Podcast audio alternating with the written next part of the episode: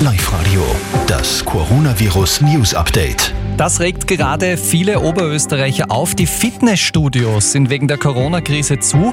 Der Monatsbeitrag wird aber trotzdem abgebucht. Daniel Korczak, das muss man sich aber nicht so gefallen lassen. Nein, auf keinen Fall. Solange das Fitnessstudio zu ist, muss man auch nichts bezahlen. Das hat uns eine Expertin der Arbeiterkammer ganz klar bestätigt.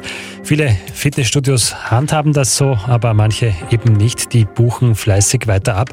Da heißt es einfach die Rechnung nicht zahlen und wenn automatisch eingezogen wird, dann kann man bei der Bank eine Rückbuchung machen. Wichtig ist dabei dem Fitnessstudio schriftlich, also zumindest per E-Mail mitteilen, dass man nicht zahlt und gegebenenfalls rückbuchen lässt.